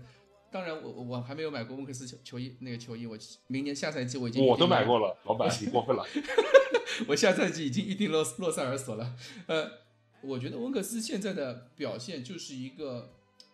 有点像当初的亨德森，就是是有点亨德森刚进利物浦的时候，就是大家都觉得亨德森是一个背锅型球员，但是球队里面需要一个在性格上面非常张扬的球员，或者说是像哎，那不是戴尔吗？戴尔也是这样的球员，对呀、戴尔也是这样球员。但是我 戴尔现在 到后卫线上，我觉得戴尔所以有他有这样的能力。你你你你你有没有发现，自从戴尔打中卫之后，每一场比赛他都他都有指挥整条防线的那种。是的，因为防线的沟通特别特别重要，而我们之前好像防线之间的人是不他。每场比赛都在他他都在暴走啊！这种这种表现，以前杨跟那个托比在的时候，我都很少见到的啊。他会一直在那边骂骂这个骂那个的这种。其实托比啊，就戴尔在后卫线上，我觉得有这种表现。但温克斯现在看起来更像适合一个轮换球员，但是未来怎么样说不定。我是这样觉得。嗯我们在这个位置上，我觉得温克斯的是一个能够有嗯 upgrade 的，最好是 upgrade 的。因为你想嘛，我们这几场比赛打诺维奇也好，打狼队也好，甚至于之前在打哪个球队，就是我们已经在穆里尼奥上任之后，很少能在球权上面掌控优势了，对吧？对，我们打强队就不去说他了，打一些弱队我们都打，嗯，掌控球权都掌控不了。我觉得这个就是中场的职责啊，中场失职啊。嗯对吧？这个说难听点，就是温克斯、温克斯和其他几个洛塞尔索之间的问题。嗯所以我之前就说嗯打那个呃狼队的时候表现挺好的，因为是温克斯和洛塞尔索能够把球权控下来，这个是啊我觉得他们踢得很好的。对，然后这就是后腰嘛。如果后腰今年夏天肯定是一个非常重要的位置，像之前传的那个后腰主要我觉得是穆里尼奥之前一直强调，他需要有个站住位置的球员。现在这个站住位置球员是温克斯，对是温克斯。但是但是我呃，老板刚才吹了一通温克斯，其实其实那我那我作为反方向，我就想黑一黑温克斯。我觉得嗯温克斯是一个什么都有一点的球员，对啊，但是他什么都不是很好，嗯他什么都不是很好。比方说他呃，穆里奥说温克斯能站住位置。嗯他也只能是站住位置而已，他 只是位置感相对还好一点点，但是他的整个拦截啊、扫荡能力，对于他这个位置的球员来说，我觉得是英超不是特别好的中下游嗯的哼中下游的球嗯球球员，要不然嗯要不然我们的防守不会那么糟糕，因为嗯因为我们我们进攻那边有洛塞尔索带着他，这也是另外一侧的问题，就是就是温克斯有一定的处理球能力，比方说他有一定的摆脱能力、转身一，定的串联能力然后分球的能力。对但是他只有这一点点串联的能力。他作为一个中场，就有点像亨德森前几年在利物浦对啊我们我们已经说了，就这个就是亨德森的表现。对，对他只能他只能分分边，他他是那个，如果说这个位置上最好的最好球员叫做洗衣机球员的话，我觉得温克斯可能只是一个搓衣板，稍微能把 稍微能把球稍微搓一搓，但他搓不好，他搓不出那种非常非常好的球，他不能把球洗得非常非常干净，让让前面的人拿得很很舒服，也不能把球对吧？牢牢的锁在这个这个这个这个桶里面，他就只能搓到哪儿是哪儿。对，然后我温克斯就是一块老肥皂，对吧？你就只能手洗，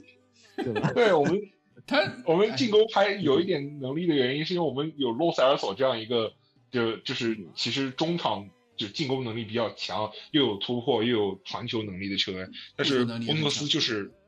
对温克斯的问题就在于他呃后面也不怎么样，然后前面也不怎么样，但是但是有他像他这样又有前面又有后面的人，其实在英超里面是少的。所以说，就是我们如果是是打二中场的话，他是最佳第三人；我们如果打三中场的话，加第三人，最对，他是最佳第三人。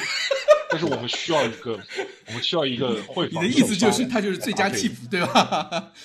这个不就是你的意思吗？你说他是个非常理想的轮换球员，我们完全同意啊，对对吧？对，完全同意，他是个非常理想的轮换球员。而且嗯、对他一个一个是精神力了，而且户口本属性特特特别好，我觉得不可能。首先我不可能卖，你是你除除非除非什么曼城卖，不可能卖，绝对不卖。如果外曼城出个什么脑子坏掉了，出个八千万，对吧？六千万，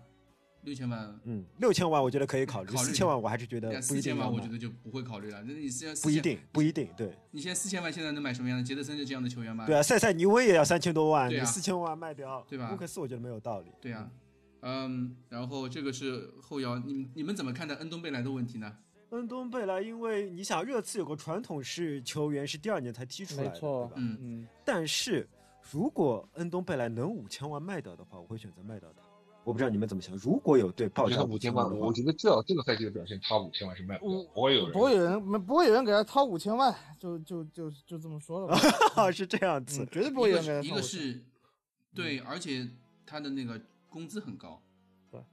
这个就跟不不，就是对对于对于热刺来说，工资很高。你是说大巴黎吃进他的合同完全没有问题？如果啊大巴黎要囤法国球员的话，如果大巴黎嗯脑子坏掉了，或者是说波切蒂诺 去大巴黎做主教练，把恩东贝莱我做个人情，我给你列为六我跟你讲，恩东贝莱绝对不会去跟，不会再，绝对不会再去找波切蒂诺的。嗯我认为恩东贝莱这个赛季这个状态，就是夏天的时候被恩东被被波切蒂诺操坏了，就被波切蒂诺操坏了。就是说，他可能这辈子没有见过那么苦的夏训，然后从此就觉得对足球失去兴趣了，从此体能状态、身体状态一蹶不振，嗯对，就透支了嘛，对吧？嗯不停的在受伤。嗯，哎，其是的实这个有道理啊，就是他前面夏季储备体能拉的过大的话，他整个整个然后就开始不停的循环性的受伤，习惯性的是的受伤。对啊，我觉得就是夏天被波切蒂诺操坏了，所以说他绝对不会什么到哪里去跟波切蒂诺 聚首的，见到他是鬼。所以那根本就不可能有人给你掏五千万，只有可能你是说最最好的可能就是波切蒂诺给你做个顺水人情，也就完哎，也就是说，如果有人掏五千万的话，你们也跟我一样，就是绝对绝对同意送他走，对吧？呃，不不不不，你需要有一个，你中场还是需要有一个人来进补，要不然你的中场只剩下洛塞尔索、温克斯和斯基普。对你有五千，万的话，你就可以进补了嘛。五千万你 你有五千万的话，有的时候把。人卖掉，并不会进步。我觉得五千万，没有这个赛季，我觉得五千万你你你能买到一个什么好的呃后腰？像刚才评论里说的 NDD 嘛，哎你五千万买不到的。NDD 对啊，我觉得你本身还有你本身还有自己有转会费了，你多得你多得少补补贴一下呀补。贴一下，对吧？补贴一下，那就是前锋没有了恩东贝。莱现在能干嘛？蒙诺贝莱每场比赛就只能踢二十分钟。哎，我是觉得，就是西索嗯科刚来的第一个赛季，也是每场比赛只能踢二十分钟，因为他很差，没有没有没有，西索科第一个来的赛季是踢的很不好，但是他是踢的很差所以他能给你能打，对呃，只能我们只能看到他二十到三十分钟的情况。一旦他首发，他就打得特别糟糕。安东贝莱是他嗯，至少上场以后，他有 DPS 啊，他有进球 有助攻，他对吧？他每场比赛就要有十五分钟的哎对啊。DPS，就是不管他所以什么时所以候上场，他头十五从分钟这个角度来说，我觉得对。这个钱，你说卖不卖安东贝莱，我觉得不是必须的，我觉得真的不是必须的。嗯，啊，你真的不是必须 对，我觉得 啊，给个机会嘛，你而且你要趁 你要趁西索科还在还还能踢的时候带带他，吧？对对对对你如果说西索科老化了，现在西索科今年不是三十岁，就三三三三四，西索科要退役了，那恩东贝莱可能带不动的话，那你你觉得恩东贝莱卖出去这是有可能的？那你西索科还能带一带的情况下，我觉得继续给他融入的时间，恩东贝莱可能会像西索科一样，到第二呃到第三第四年才会迸发出他有能够贡献对，我是希望恩东贝莱是对啊嗯。呃我是真的希望恩东贝莱其实是我说的状况，就是说他是上个夏天是被练坏了，然后他有 机会再透过一个夏天恢复到一个正常的状态。对，那么我我特别想知道，就是说，因为你经常可以看到恩东贝莱在场上指指点点，对吧？对，我我特别想知道，如果球队就按照恩东贝莱指指点点踢，会不会更厉害？我觉得说不定会的，因为因为恩东贝莱其实球商很高，你能够感觉对对，恩东贝莱每场比赛上场都会传出一个非常犀利的直塞球，非常非常传到一定是传到后卫身上最后一个人，我们进攻球员。然后那个进攻球员干什么，他控制不了，但是他一定能做 出这个决定。其实我觉得他脑袋很清楚。在踢球这个对，事情，但是球其他球员的思路其实跟不上他的思路，这现在是对的，其他球员是不知道他在想什么。而且大家现在就是说热刺踢球有个习惯，就是说我球处理不出来的时候，我会找一个人去帮我解决这个问题。以前是埃里克森，找温克斯，以前是埃里克森，嗯不，我觉得现在是洛塞尔索，嗯，而且而且洛塞尔索啊会贴过去，你知道吗？就是离球很近，嗯然后大家看到洛塞尔索了，会把球传给洛塞尔索，然后洛塞尔索再来处理，呃，而不是去找着恩东贝莱，所以大家不会去听恩东贝莱指指点点的踢，这是一个很大的是的，现在大家都很不信任恩东贝莱。如果我是他的队友，我也看他不顺眼。就算你真的球球商很高，我也就我我我按照你说的做了，我做对了，我也不开心的。嗯，他没有表现出一个能够作为球球队典范的一个作用啊，对吧？是的，嗯，所以说，哎，如果真的像你们这样说的，那就太好了。今夏他，而且 但是我还是觉得，如果有人出五千万，我们不应该放弃我们现在好。像有目标的呀，我记得就是利兹联那个后腰，英冠的，英冠第一，英冠第一后腰凯文菲利普斯，就是那种凯文菲利普斯应该是是很靠后的，就是站在后腰站桩站桩后腰站住，然后扫荡那种。对对对，扫荡型后腰，我觉得其实目标其实很有，但是考虑到就是利兹联今年冲冲冲冠形势嘛，就是冲超形形势，很难说。这个又有点像当年那个格拉利什那种那那种问那种问题了，我只能默默祈祷。嗯、西汉姆降级了，我们把莱斯买了。哎，这个这个我之前说过，这个莱斯只有可能能去曼联和曼城，我觉得对，莱斯只有可能或者去这两个。甚至去去切尔西的的那那个可能性都大一些。莱斯是切尔西青训出来去的西汉姆吧？还是就西汉姆直接出来？我忘了。我觉得他不切尔西太可能青训把他裁掉了，然后他去对吧了西汉姆青训。嗯不是这样的球员，你说他来热刺，历史上只有坎特。新裁掉了，你哪知道他会不会对切尔西 心生怨恨呢？对，对，然后嗯，其实我觉得一个是我们说今夏的选择，我觉得更多是总监那个位置。总、呃，我完全同意。我刚刚想说这个，其实我们说那么多，其实最重要的是搞定其实最最最关键的是一个总监，因为我们我们已经有两三个赛季没有好好做转会的事情，然后就是嗯转会的效果都不甚让人满意，主要的原因就是那个 Steve Hicking，Hicking，西青，对对，西青这个人嗯，就是他虽然是首席球探，但是已经在执行总监的工作。嗯嗯，我们所有的转会目标都是他提供的，然后列维去谈。他的水平可能是跟老雷的水平差不多。从现在看起来似乎是这样。对对，他的水平跟老雷水平，就是他都是一个类型的那种。对，有点呃那种老老的英老派的的老派的对对老派英式的那种那种球探模式，比如说是去跟去看看比赛啊，然后对嗯，而且他没有给我们带来任何呃比较独特的球员，他看中的球员，他最近为我们带来的球员都是，如假如说有个球探群，这个群里面大家已经都知道的球员，或者是加没有一个私聊的时候我们会聊到的球员，或者说是那个大家呃呃，他看中的球员都是那种 FM 里面，比如说 FM 大家都玩烂了，已经给大家都出富九潜力的球员，对大家都玩烂的那些球员，对对的，所以是的，对，所以我觉得我们今夏一个对于总监这个位置上面，可能考那个考虑的更多一些。而且我最近刚听了一个那个热刺前总监科莫利的一个一个采访，就是他那个 pod podcast 嗯跟那个 The Athletic 做的一个 podcast。如果大家有嗯。有这样方面的能力，就是能听那个英语呃英语原声的话，就没字幕的那种广播的话，一定要去听一下，因为科科莫利他在那个节目里节目里面说了特别多现代总监会做的事情。他提提出了一点，就是为了为什么十年前，呃，十五年前吧，十五年前，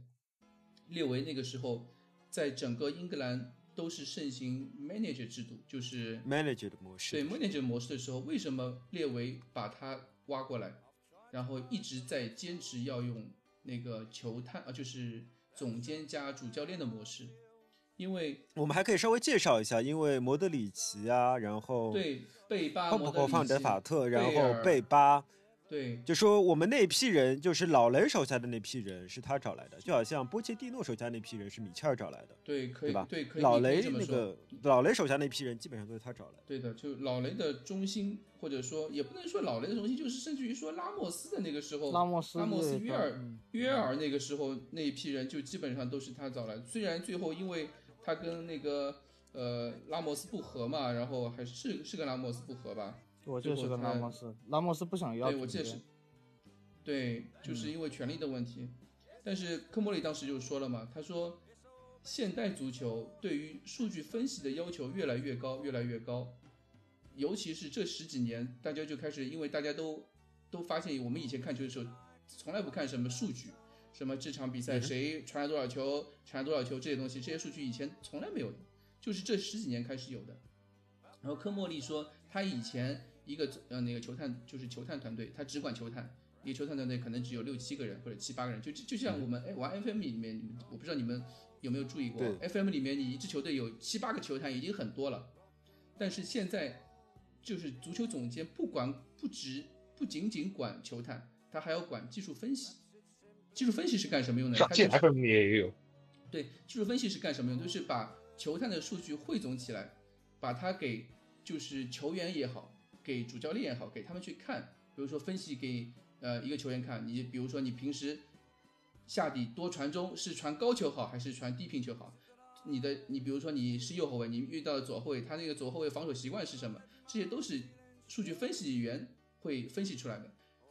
而这个不是以前是那个人做，是就是主教练的助手做的嘛不？就是最早是穆里尼奥他会做这件事情，然后穆里尼奥当主教练的时候，好像博阿斯也做过这件事情。这个事情是其实是以前主教练那边助手或者什么球探会做这个事情，但是现在这些事情都已经交给了那个球探分析师去做这个事情了，甚至有应该说这样职业可能是有点融合或者分工交错吧，因为你想博阿斯也不是十五年前的事情这种这个博阿斯可能就是是说现在分工更细了。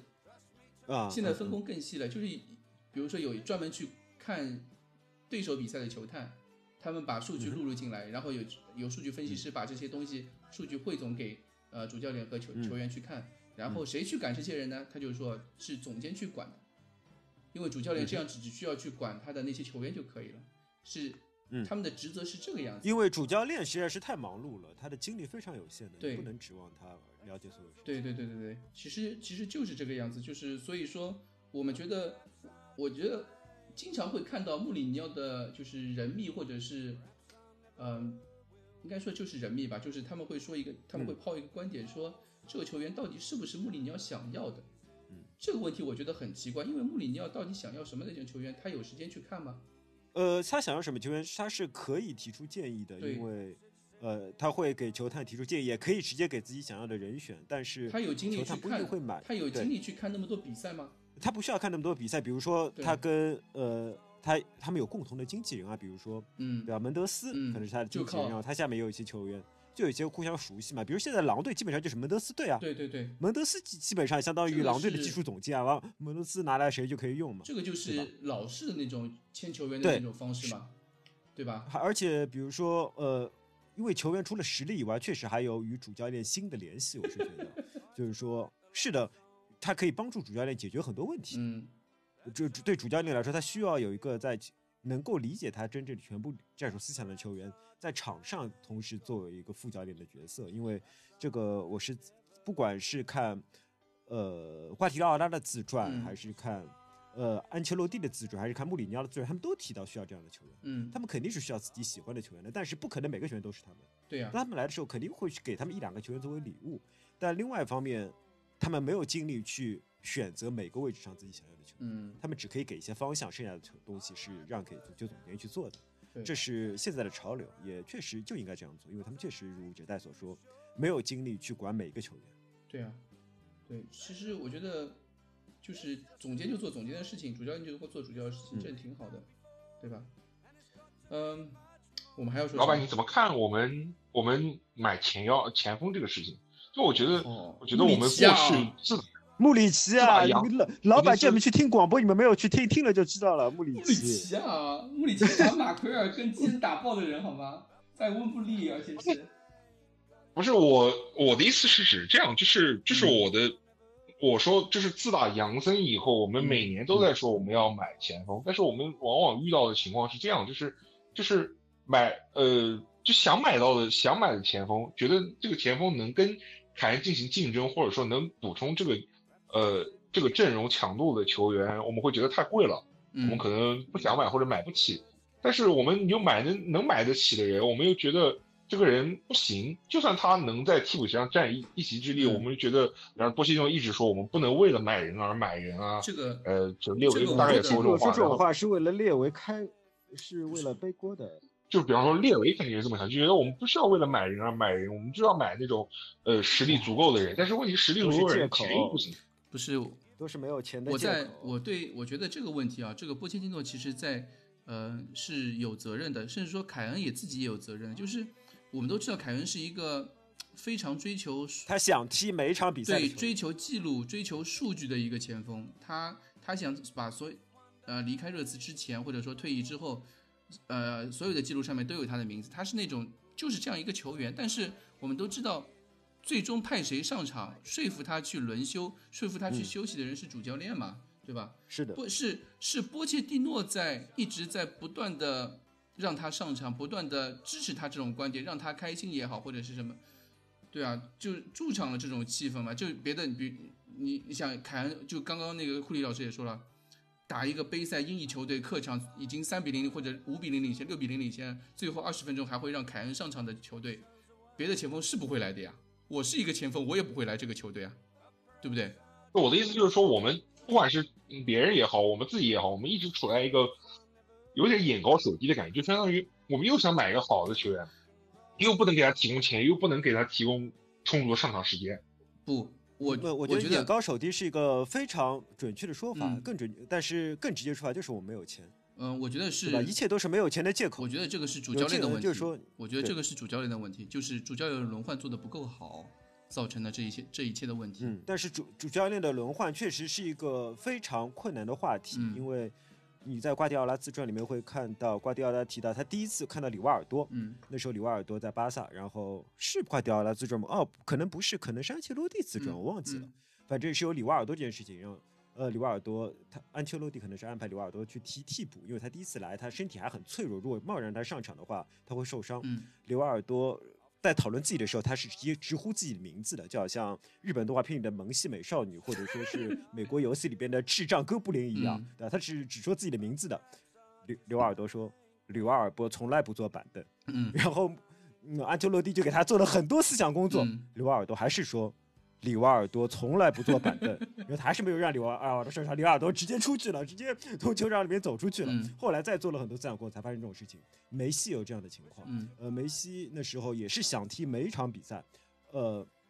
甚至那时候伊布踢不上球，就是因为伊布占据了中路，然后梅西直接去跟瓜迪奥拉说我要踢中路，嗯瓜迪奥拉跟他说你让我拿伊布怎么办？嗯梅西说我不管，我就要踢中路，所以说才后来会发生这种事情。所以说，当瓜迪奥拉离开巴萨的时候，很多人就是有一种观点是，瓜迪奥拉实在太宠梅西了，嗯就是说最后让那个巴萨整支球队变成一支过分依赖梅西的球队。嗯会造成很多调配上的问题，这就是现在热刺所面临的问题，就是成为一支过分依赖。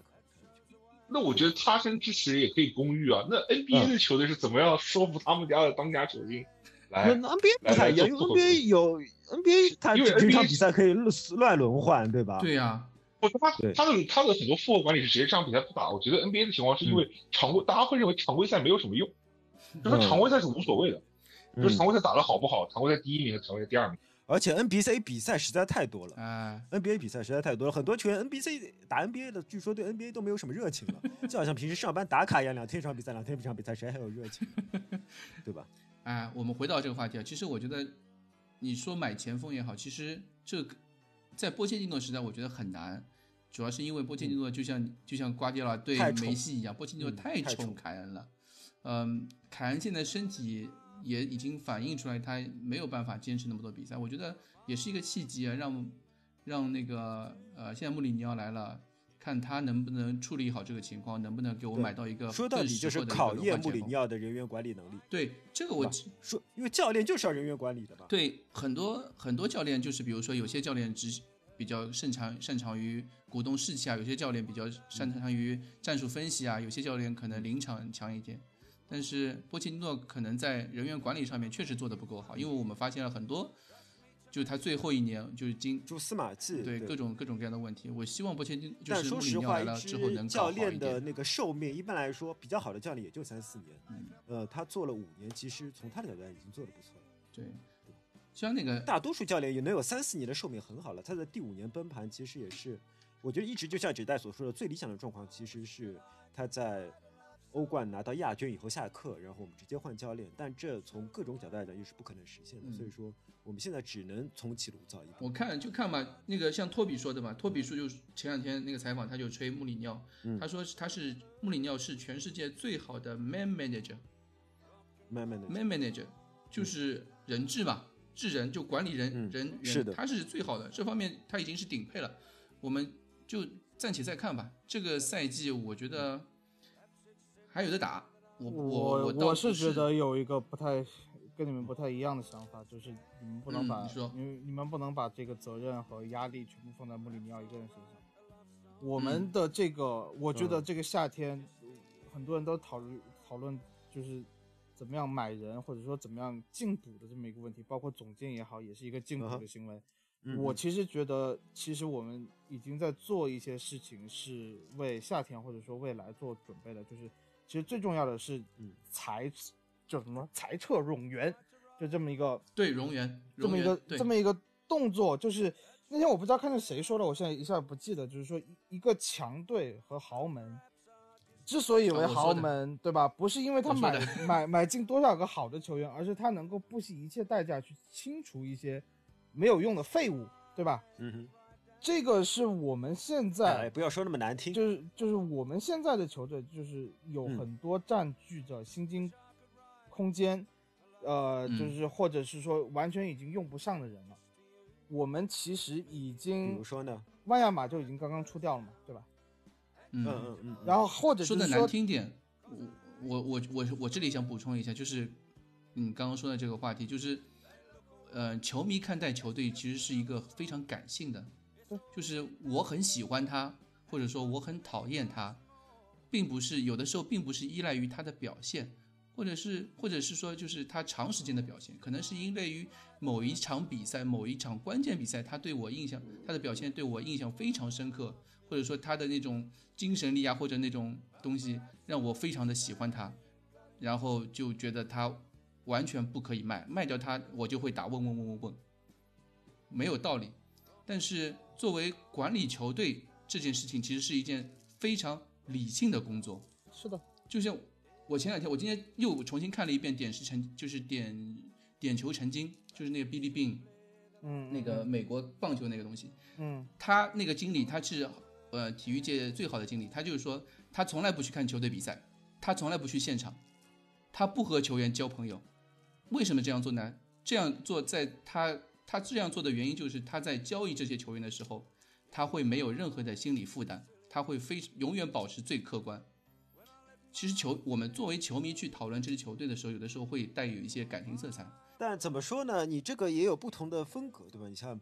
呃，安切洛蒂，就是他去哪个球球队，都是所有的球员都爱他，对吧？他跟大家都打成一片。不不不不同时他还拿了那么多欧冠。不不，我是说，我是说，我是说，那个作为操作这批球员的人，比如说像列维，或者说以后的总监，让主教练去完全去做这个事情，对主教练其实也是有难度的，啊，对吧？就像那个蛋总刚刚说的，呃，我们球队里面有些人拿着这样的工资，但是他是球迷的宠儿，呃，大家觉得没有办法把他交易走。但是我觉得有一些球员确实是，嗯、并不是那么的合适。好了好了，我们知道你要说什么了。谁啊？嗯，你知道说我说谁我们？当然知道你你，你你知道我说知道你要你说你说你说你说出来，你说出来啊你说出来，我肯定你你要不罗斯和马杆嘛？不是不是，我没说罗斯和马杆，不是吗？我没说罗斯跟那你说谁？我想说的是拉梅拉那你，说谁？哦，拉梅拉，拉梅拉喜欢他的人不多啊，很多没有那么很多，穆里尼奥都说他喜欢，啊。但是我觉得拉梅拉每个转会窗他都被卖走的留言，我我认为是完全是正常的，因为他的出场，他的出场完全不符合一个球员对伤一半的时间。对啊，拉梅拉现在能卖出价格吗？不是卖不出卖不出问价格的问题，就像我刚刚刚刚蛋总说的那个嘛，作为一支豪门，嗯，并不是说你花多少钱去买人，而是说你卖球员的时候有多大的魄力。这句话其实是我前两天在群里面说的，我我是看那个但我真不觉得卖掉拉梅拉需要什么魄力，怎么会不需要魄力啊？嗯我也作为觉得不列维来说需要，我觉得不需不不不需要什么魄力。我我我不知道麦拉梅麦拉 Michael 觉得需要魄力吗？麦德拉梅梅拉就是一个，我觉得没有什么好魄力，他一直就对啊，我麦德拉梅拉我就说谢谢你再见嗯啊，谢谢你再见，嗯对，谢谢你为球队付出的一切。嗯就拉梅拉，比方说刚才刚才嗯库里里提到提到了马杆，我觉得马杆可能压力更多的是球迷那一侧，因为球迷会更喜欢他或者的什么。嗯我觉得，我觉得拉梅拉更多的其实是教练那一侧，教练会很喜欢这样在场上不停拼搏的球员。但是你作为对一苗子，你作为这个球队的老板，你会觉得这个人每每个赛季只出场百分之五十，甚至更少。他出勤率哪有这么低我要50%啊我没有的，拉梅拉打卡出场打卡能力百分之二二十就不行。十，对啊，百分之二十。嗯啊，我觉得就是说举个例子嘛，反正他没节有操项里边，50%整个节操项最喜欢拉梅拉的不是老板嘛，就是老只要老板说可以卖，我们就觉得可以卖，对吧？就就他打卡那么那么那么少的话，我觉得我觉得我觉得我觉得球队老板列维他肯定会会心里面会有会会有嘀咕，你这样的球员在我们这边、呃用也不是，不用也不是，然后对吧？球球队里面又要占占一份子，然后你又受伤了，然后球队又又会缺你这个位置的人，那我再买来一个人你要你要对吧？就我觉得，我觉得其实更多压力更多是来自于教练这个。我觉得，因为我觉得每人呃，不管是波切蒂诺也好，穆里尼奥也好，其实还是蛮喜欢拉梅拉这种球员的，在场上就会恨啊，然后冲啊，然后铲啊，然后干嘛干嘛的。但是出勤实在太低了。对呀、出所以所以我就说实在是太，低了你这个其实很纠结的，就是就是像这种像这种球员的交易出去，没什么我觉得没什么纠结的，就是就是我刚 才想说，就是说我提出这个问题，为什么要先先做减法，而不是先做加法？就是我们嗯如果需要给穆里尼奥绝极大支持的话，一个很简单的第一步就是应该先做减法。这个减法不不只是把一些人员给减掉，比如说像罗斯这样的刺头，比如说像拉梅拉这样的商号，呃，还有就嗯是福伊斯这样穆里尼奥可能已经完全不给机会的人，嗯。这些人全部都清掉嗯。是一种方面，还有一个方面就是，我觉得从理念上面我们会清除一些旧的理念，就是波切蒂诺曾经说过，我不需要一个非常庞大的一线队阵容。嗯，对他刚进来的时候其实，其实不，其实那我们个踢那个我们穆里尼奥也是这么说的。呃，我觉得穆里尼奥他大概是需要二十三到二十五个人。对，但是我们连二十三到二十五个人都没有。嗯如果你看我们欧冠报名，对对，现在我们人实在太少了。对我们二三二十五是合合理的，我们现在根本嗯没有二十三到二十五个人，所以我们是呃原来就用了一套很薄的阵容，就是我们的阵容厚度嗯非常不够，导致了我们把列维一直是在走钢丝的做对我们把一系列球员给踢废了，包括万亚马，包括戴尔，甚嗯至凯恩，甚至阿里。我觉得下一个就是，我觉得下一个就卢卡斯。其实阿里温克斯也都是对，我觉得下一个嗯阿里温克斯再这样下去就是卢卡斯，所以一定要先做减法，把一些旧的观念也给清除掉了以后，再想着怎么样，就相当于是说从零开始，真正嗯，在舰队上面也打上穆里尼奥的烙印，他穆里尼奥才能去发挥他作为一个 man manager 的一些特色也好，他才能够有所施就是说，manager 你要能够有你有你要有 man，你现在连 manager，man 都没有，你 manager 什么？你要你要有空间，你要有你 man，没有 man 呢？现在问题是，没有 man 怎么做 manager？嗯，没有 man 就是这 真的是，嗯，但是我前面讲说我们要迈向豪门那一步要做减法，其实我觉得就是减法做完了，一定要再做加法。我每次我有时候看加，法是肯定要做的，比方说，啊比方说切尔西或者曼联或者曼城的阵容，我就觉得人家一个位置上能摆两个人、三个人，甚至更多的人，为什么我们每个阵每个位置上一算下来，我们前锋好像只有凯恩？凭什么阿奎罗可以有替补，对吧？凭什么阿奎罗身边可以有替补？凭什么我我瓦尔迪身边可以有替补？凭什么就是萨拉赫身边可以有替补？你就凯恩不能对，凭什么他们替补那么多？凭什么我们就一一两个人？对对不对？我们这人一伤了，我们就没有了。我很赞同你。要说利物浦伤伤伤，他后面还有个什么？比方说还有还有还有奥里吉，甚至还有沙基利还是替补席啊。你可能你好久没有见过这个人，但是一旦受伤了，这个人还能踢得不错的还能起来。就是我我觉得我们之前我们有人，但是我们的人是堆在一些，就是我的中后卫现在有七八个，但我前锋没有，我的人数全全队的人数你和其他球队比是一样的，但是我们的这个资源分配不合理，分配不均，导致了嗯现在队伍我们一伤，我们觉得好像也没伤几个人呢，对吧？就伤了三四个人，但是你会觉得这个球队垮掉了一大块。因为就是因为我们第二号选择和第三号选择的实力差距太大了。比方说我们第二嗯号选，比方说我们中锋前锋的第二号选择就是帕洛特了，然后大家都在说 为什么不上帕洛特？我们里奥说帕洛特没有准备好啊，然后然后然后然后球迷一直在说你上帕洛特啊，穆里尼奥直接被后球后面球迷喊说你上帕洛特好不好？然后然后穆里尼奥说那行吧，给你们看看帕洛特吧。然后昨天昨天比赛的时候我也在上啊，帕洛特上的时候哇，全场那个掌声雷动啊，已经很久没有见到过你昨天你哪个人换人的时候，这么然后你有看帕洛特的数据吗？对，你，有看帕洛然后然后特数据吗然后踢的？非常非常差，对，帕洛特的数。据用四个字来表示，就是遍地飘零，你知道吗？就是说 他所有的数据都是零啊，对，所有的数据都是零。对吧？我们的我们的防守前锋据也没有就是他们，我们第二号的第二号的谁？我们第二号的，比方说呃，就是前卫线，就是孙兴民、呃阿里和卢卡斯打这这一线。我们第二号人物在没有买贝尔温之前，就是拉梅拉和比方说塞塞尼翁 了。塞塞尼翁是对啊当时打拜仁啊，打拜仁的时候打过那个位置，我们就是就是一个没有什么轮换的人了。我们你会，嗯，拉梅拉健康拉梅拉可以，但是这个赛季拉梅拉我们不敢把他放到那个地方。塞尼翁拉梅拉太哥，你有没有看？拉梅拉基本上连合练都不能参加，他从来没有参加过两天以上的合练，这是多么是的，他连合练都不能参加，这个球员肯定是我们没有办法用的。嗯，在尼翁，这球员我们也是没有办法用的。我们就我们我们我们我们球队自打自打，比方说波切蒂诺来以后，就会呈现一个情况，就是主力其实还可以，然后替补就是恩杰、恩孙库，就是塞塞尼翁，是就这这是就我们这种两三线的球队，我们其实很难理解别的球员为什么。说实话，恩库杜说不定还可以的，只不过是波切蒂诺讨厌他。对，说不定恩库杜还可以。恩库杜，恩库杜，但是恩库杜当时当时在马赛也就踢出了半个赛季的好球。然后你像你像比方说 FM 啊，然后 FIFA 一直没有给他一个很好的很好的实力。其实大家都是能看他的实他的实力，其实就很多人都是能看在眼里，他就是没有这个实力。他嗯恩库呃恩库杜上去的时候，就我们也能看出来，他就是一个除了会会一点花活以外，没有什么实力的人。没有，他可以，还可以。好了，我觉得我们这期节目，这期节目差不多间差不多了，时间有点。那你要不要最后我们吹一下杰德森啊？因为他上这边其实还行，你觉得呢你？要吹，你可以吹，你要吹你快呃，。算了，也没没什么，我就我就问他一下，大家觉得他还行吗？我觉得他踢的踢的 OK 啊，就是嗯，在他哪怕次过人，七是次成功，哪怕是嗯在那个游离于体系之外，我觉得一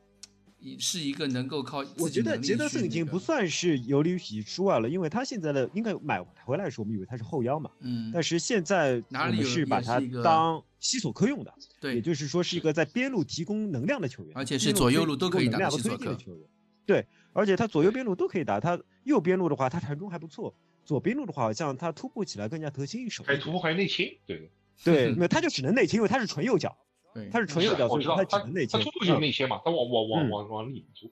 对，而且但是他突破以后，他处理的不是很好，但是这只不过是他第三场比赛，我们还是希望他以后可以越踢越好。是啊，我也如果帕洛特踢连踢三场比赛能进步到这个程度，倒也挺好。上次在世你觉得可能吗？不太可能。但是莫里尼奥说了，He is not ready。对呀、好，好，我们这期节目，哎，等一下，我最后要推荐大家一看一个，呃，在借这个节目的机会，我要推荐大家看一部纪录片，这个纪录片叫《Sunderland Till I Die》，是那个 Netflix 出的，然后讲的是一七一八赛季的时候，桑德兰降级，降级之后到英冠那个赛季发生的事情，呃你有资源吗，B 站上面有的，？B 站上面有对的，这部这部纪录片，好的好的，那只，嗯，我可以先说一下，这部这部纪，嗯，这部纪录片最后桑德兰是降级了，踢得非常烂，整个下半赛季只赢了两场球，但是但是看出来的效果依然非常好，我所以我对今年、嗯这个故事非常激动人心，对，所以我对今年夏天的 All or Nothing，我相信肯定